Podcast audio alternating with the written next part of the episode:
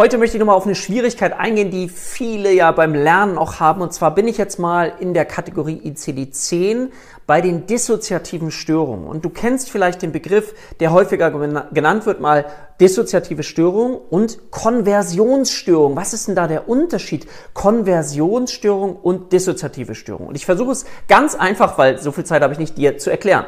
Also dissoziative Störung kannst du dir vielleicht so merken, ein seelischer Konflikt wird seelisch umgewandelt. Was bedeutet das? Das heißt, ich habe einen seelischen Konflikt, ein Traumata und ich kann mich nicht mehr daran erinnern. Also eine dissoziative Amnesie. Ein seelischer Konflikt wird seelisch umgewandelt. Und Konversionsstörung bedeutet, ein seelischer Konflikt wird körperlich umgewandelt. Also Traumata wird umgewandelt zum Beispiel in eine Lähmung, die neurologisch nicht zu erklären ist, aber etwas Seelisches wird körperlich eben umgewandelt. Und so kannst du dir vielleicht den Unterschied besser merken.